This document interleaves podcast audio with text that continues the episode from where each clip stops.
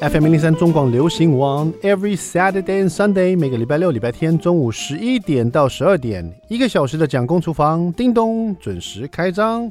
Hello，大家好，我是 Jacko 蒋伟文，今天是七月二十三号，今天是一个 Sunday，马上进入我们的蒋公周记。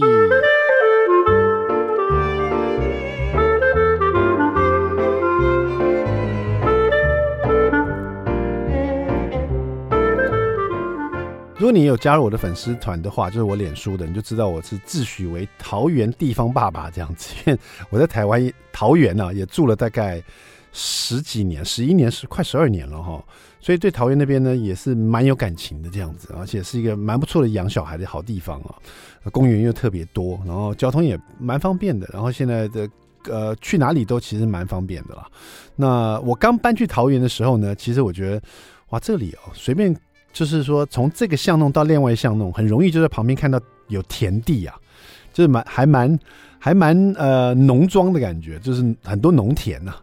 然后现在当然很多地方都盖起来了，很多建物啊，然后呃那个很多的大的一些大卖场啊，什么都有了哈。但是呢，有田地的地方还是有哈，所以有一些路段只要开过去，就就在我家附近，骑脚车可以到，整片都是田这样子。那这些田有的还是那种呃荷花。就是里面可以挖那个莲藕的哈，然后也像 Jackson 跟 Layton 他们小小时候的那个呃幼儿园呐、就有去这个莲藕池挖莲藕的活动，所以我知道，因为他们去挖莲藕就很快乐这样子哈。那所以因为桃园呢，它又有很多的这种呃皮塘，然后就很多蓄水的皮塘，然后有很多田地，然后它还有很特殊的像。梯田啊，像有一个大有梯田公园啊，那边就设计也不错。它是一个公园，可它又有梯田，它它保留了那种梯田的一个生态的环境，包括溪流啦，包括那边有养鸭子啦，养一些鹅啦，然后就是有以前那个农农田的那个梯田留下来，还到现在还还有种种稻穗这样子哈。然后呢，蒋夫人就报了今年，我觉得。最晒的一个活动哈，就是大有梯田割稻活动，然后，然后是呃下午一点钟到啊，一直到呃五点钟这样子，是太阳最大的时候，我们就到梯田去，然后就带小朋友去。然后我一开始有点老大不愿意，我觉得啊，我觉得说实在这好热哎，现在去你知道农夫这这米一粒粒些辛苦，当然了，这样好像他们没有看过米是怎么。长长什么样子？那可是我们家旁边就有啦，带他们去看一下就好了。他去割稻也是一个新的经验。那我到了以后才发现，这个大有梯田的活动其实设计的蛮不错的。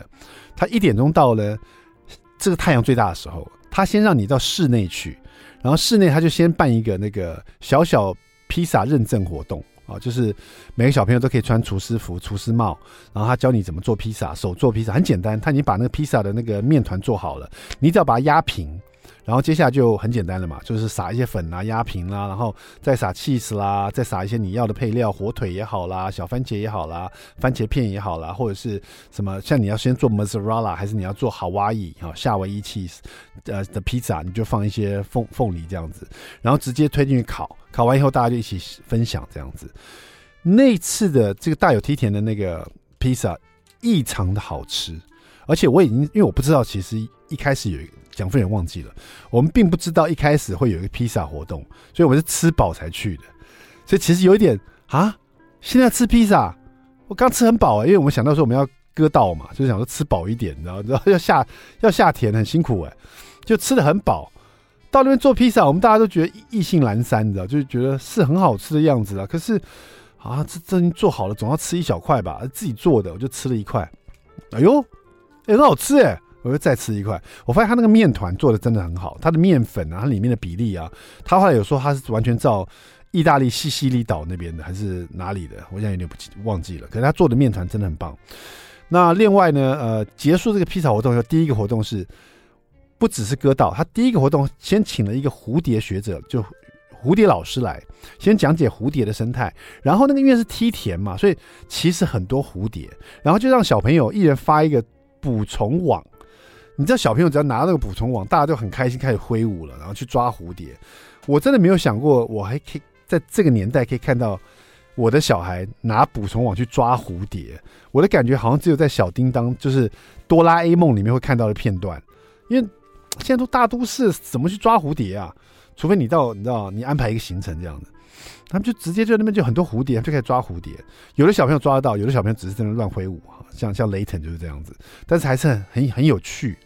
抓完蝴蝶以后呢，讲完这蝴蝶生态，又急着就下一个活动立刻展开，你知道，下活动就是呃去田里、呃、梯田里面，那那个整个梯田都很漂亮，一层一层，然后长满了稻穗，然后都金黄色的。那其实那天没有风啊，因为很热啊。但是呢，只要有风的话，那个稻穗这样摇动的时候，哇，真的很漂亮。尤其阳光洒在那个上面，那个金黄色、金黄色稻穗真的很耀眼，你知道吗？我也忍不住，他们他们那个割稻，我也忍不住拍照。可是真的好晒哦，我的妈呀！还好小朋友有斗笠，那这个活动他们都有发斗笠给小朋友。他们就像农夫一样，小朋友啊，你给他一个镰刀，你就要去割稻，我们觉得是苦差事啊。他做的可起劲了，而且他们是我们这一组啊，这个小朋友，比如说，呃，八个到十二个，直接把一块田直接把全部都收收割这样子，从头收割到尾这样，所以还蛮有那个成就感的。本来是满满都是稻穗，他们就啪啪啪啪啪一直收割这样，每个人都带一些稻穗回去做纪念。然后第三个活动也非常有趣，结束这个以后呢，立刻怎么样？立刻端出一盘一盘的泥鳅放到水里面。先让小朋友在透过在水盆里面呢、啊、去观察泥鳅，然后老师呢解释泥鳅是什么样的生物，然后让小朋友呢一个一个用手啊去触摸这个泥鳅，感受它的感觉，然后看它长什么样子这样。然后呢有趣的来了，他们那边是梯田嘛，虽然有水池哈，那个水池是十几个小朋友进去都还还不会说太挤的这样子。他就把所有的大概四五盆泥鳅全部都倒进去，一盆里面大概有四五条，可能六条泥鳅。全部倒到这个水池里面，然后小朋友就把裤管卷起来，就下去这水池里面抓泥鳅。因为如果说你没有跟他们解释泥鳅长什么样，会看到什么泥鳅什么，他们会害怕。所以你先让他们摸泥鳅，先让他们看到泥鳅，然后老师再解释，然后再把它丢进去，然后他给你竹篓子去抓泥鳅，就变成你知道哥哥带我去抓泥鳅。哎，我真这辈子没想到我会看到我的小朋友拿捕蚊捕蚊那个网去抓蝴蝶，然后呢又在割稻，然后又抓泥鳅。这个活动我觉得真的办得不错，大有梯田的活动。但是我回来，我的人就脸就黑了，跟包青天差不多。现在好热哦。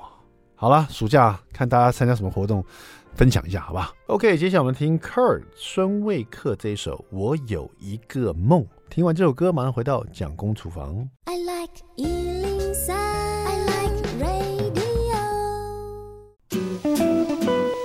FM 零零三中广流行网蒋公厨房，我们回来了。第二段第一个单元，蒋公来说菜。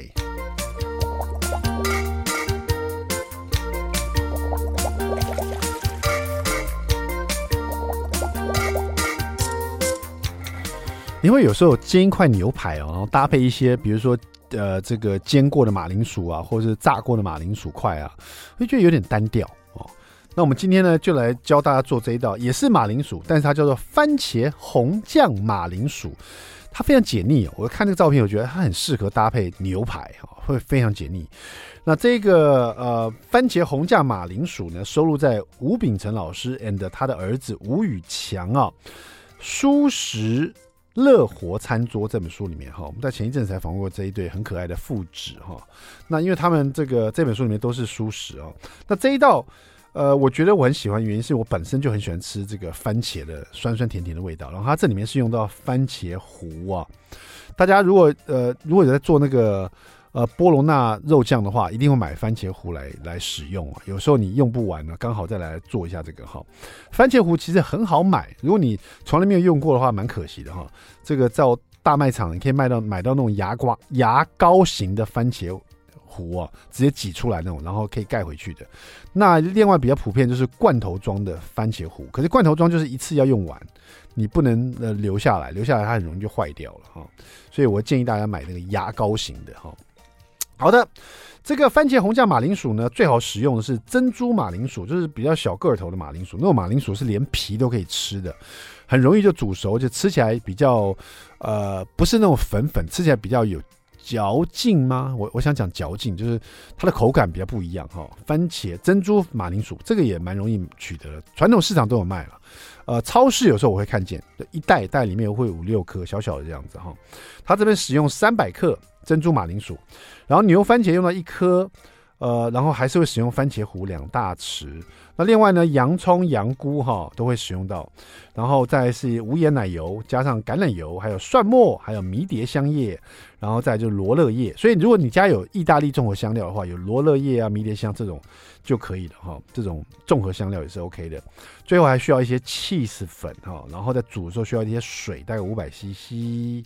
好的。怎么来做呢？先把这个珍珠马铃薯，我们一开四哈，这个马铃薯本身就比较小。珍珠马铃薯，呃，我记得有两种颜色嘛，一个是比较黄的，一种是比较红色的哈，有点像那个你知道红壳蛋那个颜色哈。你就把一开四，好，牛番茄跟洋葱呢，牛番茄的话，这边是完全没有去皮，就直接切丁了哈。然后。呃，蘑菇就切片备用，切厚片备用这样子哈。然后锅里面就是热锅，热锅子热了以后呢，就把一块无盐奶油哈，大概十到十二十克吧，丢进去这样。它快融化的时候，就再加点橄榄油，然后把洋葱丁哈，这边洋葱丁会用到四分之一个洋葱切丁。所以洋葱放进去，然后再加上羊菇，然后把它炒到羊菇呢变成金黄色，因为这里面有有这个油脂，而且加热以后呢，那油脂会把羊菇的水分逼出来，然后呢就会变香，然后最后煎到会变金黄色哈。这个时候呢，羊菇变金黄色的时候，就把它珍珠马铃薯把它放进去，翻炒均匀哈。这时候的锅子里面的香味呢，还是就是洋葱的香气，还有无盐奶油哈。那另外呢，现在我们就加了马铃薯进去翻炒。然后让每个马铃薯就均匀的沾裹住这个有这个洋葱香气的油脂，然后呢，我们就放下蒜末，还有迷迭香叶哈。这里如果没有迷迭香叶的话，我建议大家就直接撒这个意大利综合香料，或是迷迭香的这个呃香料这样子哈。然后把它放进去，蒜末跟迷迭香的香叶啊，这边是这样使用的。呃，然后呢就开始翻炒一下，你闻到了蒜末很快，你就会闻到，而且你要尽量。用看的哈，不要让它变成焦黑哈，稍微有点上色没关系。蒜末的蒜气、蒜香出来，然后迷迭香味也闻到了，你就把它放，你就开始放番茄糊。然后这里面有马铃薯嘛，马铃薯啊、洋菇啊、洋葱啊、洋葱丁哈。然后这时候你就放番茄糊进去，然后呢还有切丁的牛番茄，然后开始把它拌匀，因为番茄糊比较稠。你把它炒开来，把它拌匀开，这里面有油脂嘛，把它拌匀开，那这酸香的味道你会闻得到。如果你只用牛番茄的话，就比较不会有那个酸香甜的味道哈。这时候呢，把番茄糊炒开来以后呢，这个牛番茄的丁呢也都炒得比较有点软了，你就加加入这个五百 CC 的水哈。然后如果你有罗勒叶就放罗勒叶，基本上呢这个用综合意大利香料在前面加就可以了哈。然后就放五百 CC 的水，转大火。加盖煮到滚，煮了滚以后呢，把它转小火，然后再慢慢炖煮三十分钟啊。呃，这三十分钟其实小马铃薯这种珍珠马铃薯，我觉得炖煮大概十分钟以内就会熟透了哈。那煮三十分钟，因为它是连皮切，所以比较不容易整个散开来。然后它在里面煮的那个番茄那个味道会煮到这个马铃薯里面去啊，所以吃起来那口感会蛮不错，而且呢，那味道也会很很不一样。最后起锅前三十分钟以后呢，你开盖。那这个汁已经收差不多，你放五百 cc 水嘛，哈，汁收的比较稠以后呢，就再加调味料进去，哈，就是粗粒的黑胡椒，再加一些玫瑰盐，都都是一小匙这样子，哈。最后最后撒上起司粉，拌匀了，你的番茄红酱马铃薯就完成了，哈。特别谢谢我们的吴秉承 and 吴宇强舒食乐活餐桌，这道菜呢单吃或者搭配牛排都很赞，大家试试看了。蒋公厨房休息一下，等马上回来。I like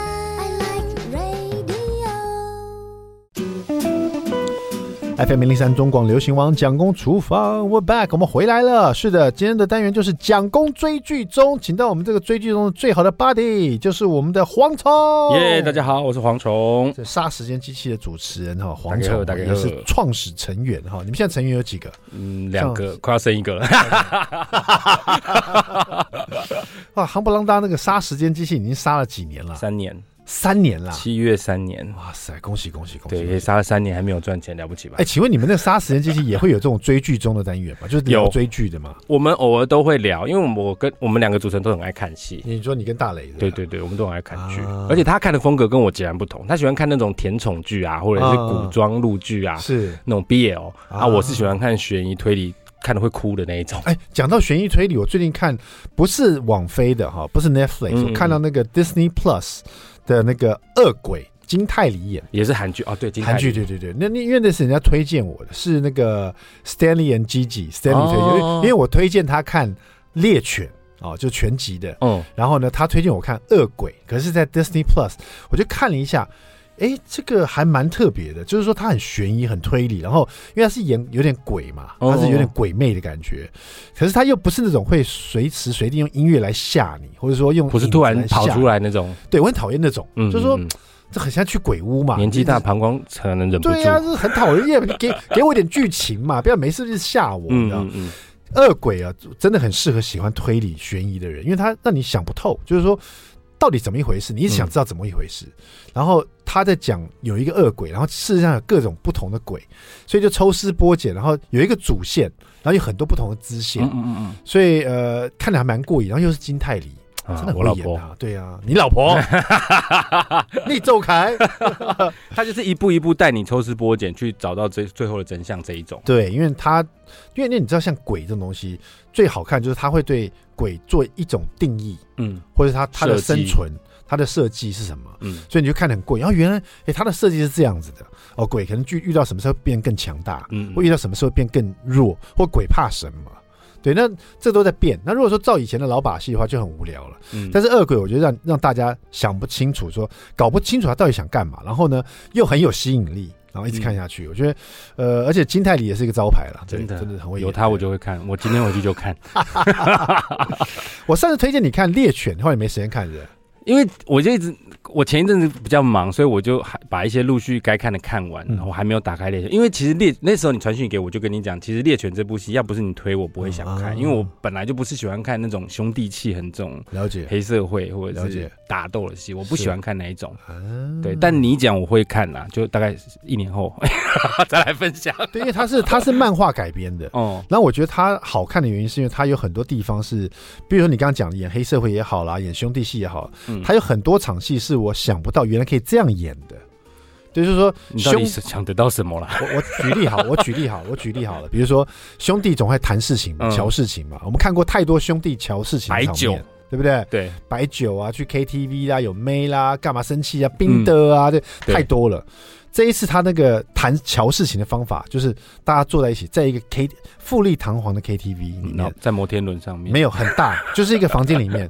完全没有小姐，都没有人，哦、就是三个人，一个黑道跟一个警察跟一个财团的，然后空间很大，这样。空间很大，就三个人坐那边，然后呢，就是都三个人都嬉皮笑脸，哦，然后一来呢，什么都不讲，乔事情之前呢，就一人一杯 whisky，哦，一杯完再一杯，一杯完再一杯，一杯完再一杯，就是我倒完，你喝完，你来帮我倒，我喝，哦、我喝完，我帮你倒，就是我喝完以后，我可以倒酒吗？要有在谈事情吗？没有，就是一直喝，一直喝，就是拼酒就对。中间有讲一些话，哎，不是啊，这个事情是这样子嘛，我们还是先喝一杯酒再聊，然后就 就这真的是一杯 whisky，整杯这样喝下，然后这中间那个他拍的运镜，就会让人觉得哇，真的这样喝不会会死人吧？情绪是不是剑拔弩张的一直在累？没有啊，情绪是很像不是剑拔弩张，可是是很紧绷的，很紧绷的，然后就一直发生事情。可是就是我没有看过这样的乔事情法，就是说。一直喝也没有冰斗，也没有也没有撕破脸，嗯，但是就是一直要要你死，要喝到你死这样，嗯嗯、你就觉得这个人可能会喝死，会喝死。但最后有谈成事情吗？有，就他他有一个目的去谈这个事情，到最后就这个事就有谈到。但是这个谈成呢，并不是说我们要合作，谈成而是要把另外一个人搞掉这样子。哦，对，所以蛮有意思的了。好了，今天这个讲那么多，我们请黄聪来，大家听听他推荐他的他最近的这个片单了，好不好？既然你刚刚讲韩剧，我也来推个韩剧，但他其实有一段时间的。不过我今天推的原因是因为七月二十八号他要推第二季，所以我想这个时间大家可以赶快补一下第一季，而且他第一季其实也没有很久，在一年前就是《逃兵追缉令》。呃，什么什么第第一批第一批逃兵逃兵第一批逃兵追妻令。对对对对，我有看。男主角是丁海寅，就是那个，如果你有看过《机智牢房生活他在里面表现非常亮很帅的一个男生。是，第一季只有六集，嗯然后他讲的是他在当兵，然后他无意间去被分发到一个去追缉逃兵的部的单位，有点类似台湾的宪兵。台湾宪兵就是抓逃犯嘛对，逃兵不是逃犯，逃兵。逃兵的，对他们也是抓逃兵，然后他们的逃兵其实有一部分当然是有各自的原因啦，那其中有很大一部分是在探讨军中霸凌的部分。嗯，那个部分非常好看，因为韩国的军人到现在都好像还是要当两年多三年，是不像台湾甚至四个月，你就像夏令营一样。然后因为台湾有很多的申诉管道，而且也很认真在抓这个，就是遏制这个霸凌，所以其实真的越来越少。可是韩国到目前为止还是屡见不鲜哦，对，台湾而且都是很严重的。台湾其实这个军中霸凌也是也是常有耳闻啊，甚至有人走上街头嘛，对不对？对对对对对让让这个这个事情大家都有记忆犹新了哈。但是我我就常想说，为什么韩国跟我们都是这么自由、这么民主？嗯，他们在拍戏的时候可以就是百无禁忌，对，什么都拍。他也不怕你说骂，你说这种这个逃兵的去抓逃兵的，对，我就没有印象台湾有拍过哎，就是专门，专门一个专，比如宪兵队，对对对对对，他就负责抓逃兵的，然后他们去抓逃兵的故故事，每一个逃兵给他们抓到的感，就是他们嗯内心的一些想法。为抓这个逃兵，有每个逃兵都有一个他的故故事，他为什么要逃嘛？应该说，韩国厉害的是在把台湾不拍的原因，是因为这个题材小众，怕大家没有感觉。可是韩国厉害的是，他们的编剧可以把这么小众的东西写成大众都看得懂，而且能够有所感触。对，甚至到国际舞台上去。对，因为其实韩国的人口啊，就是正好是我们的一倍。也你说说它才多一，倍而已，才一倍而已，说它多，它也不像中国那么多。嗯，他只要顾内地市场就好了。对。可是韩国它就是多我们一倍，它又可以顾到国内市场，它又可以把像你说编剧把它写到可以要到国际舞台去，没错，让很多外国人看得懂，然后也就是说很就虽然没有这个制度，他们也想很想了解怎么回事。我举例来说好了，以逃兵追缉令来讲，很多人都会觉得啊，我又不在那个国家当兵，甚至连当地的人也不见得知道他们军营里面的生活。对，所以他们在描述部队里面的时候，其实是以一些比较有趣的部分为主。嗯，但是真正比较严肃的话题，他们就会把它包装成让大家都看得懂，嗯这样才不会看得没有感觉。即便它题材偏小众，但就是很好看。这个第二，我一直以为它不会有第二季，对我本来以为不会，会有，哎，就第二季就出来了，七月二十八，七月二十八号，也就是这个月底，你有看到预告吗？我有看到预告，一样血脉喷张。我跟你讲，第一季的最后一集，我在电视机前面眼泪一直流，哎，对，我看到眼泪一直流。他，我永远都记得他最后一幕就是在那个一个雪地，大家就可以自己去看。他才六集而已，短短。他最后在那个雪地的时候，雪一直飘，我眼泪一直掉。嗯，哦，好好看。为什么你你你的感动点在哪里？讲一下。第一是霸凌的部分，因为其实虽然我军中没有被霸凌过，可是我学生被霸凌过。哦，对，所以我有一点类似可以理解。第二是它好看的地方，就是在于那个挣扎。这个人要被抓，他要被处理，他要被可能有一些很他，我记得他最后面是有点对峙，你不要来抓我，你抓我我就要怎么样怎么样怎么样这种。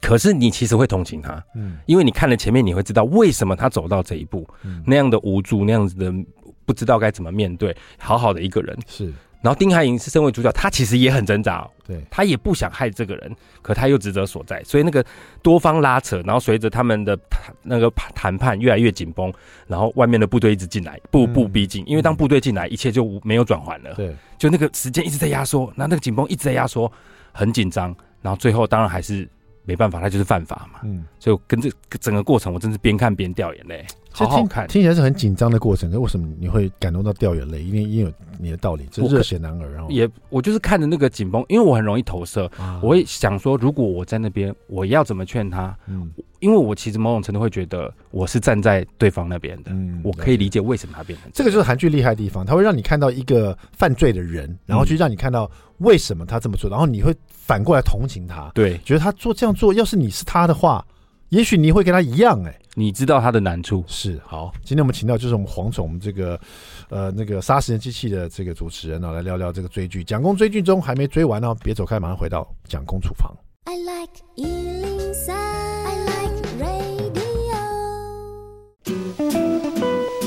FM 零零三中广流行网蒋公厨房，我们回来了。是的，暑假呢，小朋友上这个暑期营呢，晚上我们就是我们大人追剧的时候。最近追什么剧呢？我们请到蝗虫来，我们杀时间机器的主持人蝗虫刚刚推荐的这个第二季马上就要上了，哦七月二十八号，啊，七月二十八号这个有关逃兵追缉令，逃兵追缉令第一批逃兵追缉令嘛，对不对？对，D 英文的 D 跟 P，对对对，听说这个编剧是很有名的编剧的，不是，我不是说他，哦，另外一个，对对对对对，没有，我刚刚在讲的是那个恶鬼的编剧是很有名的编剧，就跟大家讲一下，恶鬼的编剧好像听说是那个信号的编剧。你说那个会用对讲机穿越到过去那个，对对对，欸、那一部超好看的，那部是你推荐我看的吧？那部好看到不行，对啊，那部是神作了，对对，那部是神作，那好像是我第一部还是第二部看的韩剧。哇，我是你的启蒙导师。对啊，对，因为我第一部、第二部看到这个，整个是整个就是投入到韩剧里面，就觉得他们太会写了，对，你知道。好的，那个下一步我们推荐什么呢？好，刚刚讲的比较严肃的，我们接下来一个比较轻松的，最近 Netflix 正在上的一部日剧，叫《我们离婚吧》。我们离哎，我有听过人家讲说，他们一直想要离婚，可离不成，是不是？对，这部戏的编剧很有名，就是大家都知道了工藤公九郎，嗯、他他。编的每一部日剧基本上都有一定的水平。嗯、那其实这部剧相对比较轻松，他就是在讲女主角是一个很有名的演员，是，而她的老公是一个之新生代的议员，议员刚选上，这样大家都会觉得议员跟呃女演员就感觉是一个绝佳的组合，殊不知其实他们貌合神离。嗯、然后那个议员表面光鲜亮丽，是一个可爱的大男生，实实际上是个妈宝。嗯，很懒惰的小孩，他们结婚之后就住在他妈楼下，而且他妈不准锁门，他妈可以随时进来他的家里帮他弄东西。对，所以他们夫妻就想要离婚。那当然，其中又涉及了很多这个女孩子觉得这个男生怎么这么不长进啊？是，但是他又必须，他们可常常吵架吵一吵，发现啊，今天是礼拜三，待马上就要直播了。是，刚刚才在那个臭脸哦，然后镜头一开，两个人就哎、欸，大家好，欢迎来到我们的什么什么厨房这样子。然后就是他们也被这样子的包装跟设定绑住了，他们也脱不离离不开，因为这个议员也需要他这个有名老婆来帮他延续他的政治生涯。然后他的妈妈，他们又是政治世家，也绑着这个女生，所以这女生想离婚也离不开。但这个时候，哎，她也不小心也外遇了哦。对，她跟这个老公都分别就是一前一后的部分去外遇，只是程度不一，就导致他们一直想离婚，但又离不开，就是很北蓝。但是其实你会看到很多生活现况，就是很多现在结婚到了一定的程度，嗯、其实食之无味，弃之可惜。有这这刚好最近日本也是有不伦恋嘛，对不对？其实日本一直都有很多这种，嗯，所以所以那但是它的笔触，它的设计又不是那么的严肃，其实是很好笑。嗯、你在看的过程，其实你是很轻松，但你又会觉得快点离离好不好？到底要离多久？可是他这是不是比较有点日本人的文化的好笑？因为我觉得日本人有时候很精嘛，嗯嗯嗯，他们对很多事情都是要经过包装，或是。总是不能把心里的话讲出来，嗯，就是跟韩国人不一样，韩国那个妈妈直接就骂人了，对不对？如果你相较于韩剧，是不是否可以让国际间都看得懂？其实日剧有的时候确实是你要有一点点理解日本的文化底蕴，才比较看得懂。所以你如果你不懂，你在看的时候，你可能会觉得说奇怪啊，不就离婚这么简单的？对，怎么离不开？对啊，怎么要扯这么久？对。但随着剧情推进，你会发现其实他们后面有一层一层的关系去互相绑着彼此。了解，像这个女演员，她也担心我离婚之后，我的六个代言要赔偿，是因为她的代言全部都是妈妈的角色。嗯，然后这个艺艺人，他又是新生艺员嘛，他又要这个很有名的老婆带着他去拜票，带着他去，甚至他出席很多场合，人家他在女这个女主角在里面有一个昵称叫小巫女，就是祭祀的那个小巫女。是、嗯、很多当他到很多拜票场的，所有人第一句话就是说：“那小巫女怎么没有来？”甚至是会说：“小巫女没有来，议员来干嘛？”这种是，所以这个议员又需要这个老婆。但他又两个又感情又生变，甚至他们连做爱都不做了，是他们也生不出小孩，然后面对妈妈逼他们赶快生小孩，然后老公外遇，然后老婆变心，嗯、然后各自的工作就是纠葛在一起，所以他们又要。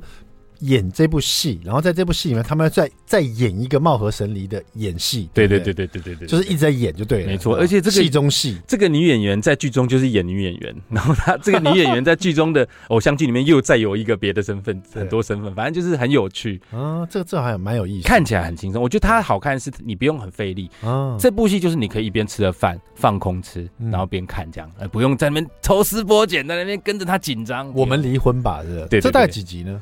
目前啊，八集，八集，八集，对，八集。它它会比较像美国的 sitcom 的感觉的，会不会？还是 sitcom 的翻译是什么？sitcom 就是那叫什么什么情境喜剧哦，就像六人行啦，对，或者什么什么。它比较不像情境喜剧，因为它不是一集一一集的，它是有连贯的，嗯，它还是有一个剧情走向。啊，对，但是它戏剧日剧这样，它还对它就是单纯日剧，但是它就是比较轻松的啦，不会看起来那么压力大这样。好的，我觉得可以换个心情看。说到轻松，今天的美食冷知识你来试一试。今天黄聪来现场，我们那个美食冷知识有关电影的，好不好？好，来来来来，准备好了吗？好，来。好，这个是真的有事实的，这个这个这个我去查的，哦、查证的哈。美国的电影院哈曾经明文禁止以下哪一种食物？明文禁止，嗯，一巧克力，二爆米花，三口香糖。一定是口香糖啊？你觉得是口香糖？一定口香糖。黄黄总监呢？你觉得是爆米花？为什么会觉得是爆米花？哈？公司口香糖，恭喜蝗虫答错了哈！啊，对，第一台这个蒸汽驱动的爆米花机啊，就是你知道不用用火炉，直接他自己会爆米花，会蹦蹦的那个声音吗？在一八八五年，美国就发明出来了。哦、那时候就发现这种低价的、很廉价的小吃爆米花，就可以变成那种爆米花小摊车，哦、到处都有。在一八八五年呢，那时候电影还是无声电影，所以电影院呢算是比较高档的。像那种歌剧院一样。哦，然后呢，这个爆米花当时是在马戏团啊、园游会啊，还有户外的游乐场所哦，level 比较低，爆米花的小摊贩哦，所以有像歌剧院一般的电影院呢，他们说，哎，我们我们不能吃这种这种很下下等的东西，对，我们不能吃这种，所以我们明文规定，电影院你不能带爆米花进来，太 low 了哦，不能吃这么 low 的东西。那可以吃什么？所以他们我倒是没有尝他们的 牛排，他们也可以吃别的东西，但是在。一九二七年的时候，第一部有声电影上映以后呢，电影院就变成普及的大众娱乐场所。加上那时候经济大萧条，哦，爆米花就很便宜嘛，所以那时候电影院呢就觉得，哎。这大家愿意负担比较便宜的零食，而且那时候已经变成有声电影了。对，他那个爆米咔哧咔哧声音就比较无所谓了，所以他们就让爆米花在电影院卖。这样真正让爆米花成为电影院的等号，是在二次世界大战的时候，糖跟可可这些原料紧缩，糖果、汽水、巧克力变得非常的昂贵，而且很难取得，哦、所以就把爆米花撒点盐就可以吃，就变成电影院一定要卖的一个零食，甚至是主力营收商品。主力营收商品，对。但是曾曾经就是明文规定是电影院不能吃爆米花。这样子哦，我以为是口香糖，因为吃口香糖那个嚼嚼嚼，我真的听了会生气耶。一开始也以为是口香糖，因为口香糖会粘在椅子上面嘛。对对，因为我想你今天来，我查一下有没有什么电影院的冷知识。哎，这个很厉害，是不是？而且爆米花大家都觉得现在没有电影院就一定有爆米花，怎么可能会是爆米花？对，就因为以前在我在美国做当过放映师嘛，哈，哦、所以说那时候就是卖爆米花还有巧克力这些零食。可是我回到台湾以后发现，台湾有很多各式各样的卤味。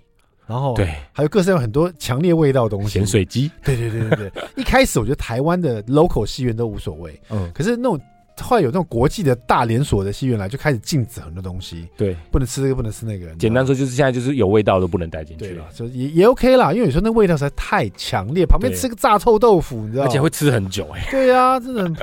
好 了，今天蝗虫在现场还没有推荐完，还有一部嘛？对对对。好，待会休息一下，马上回到蒋公厨房。I like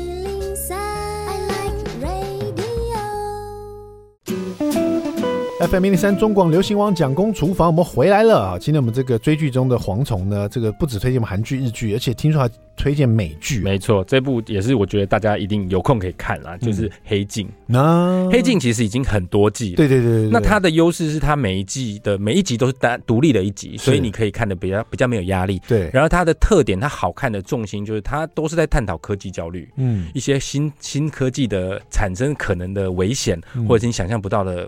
恐惧，对，像他最新的第六季这一集，第一集我就觉得非常有感。嗯、有一天你，你你的生活突然在电视上有一个节目，就是在演你今天一整天的生活，而且是即时翻译，嗯、你的好，你的坏，你讲的每一句话，几乎几乎都被照本宣科的拍出来，你傻眼。嗯、因此，你丢了老公，丢了工作，嗯、那你开始试图去找出原因，发现，哎、欸。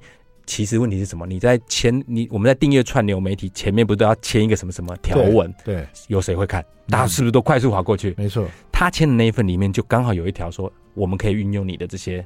生活来拍成影片，而且你不可以含扣啊。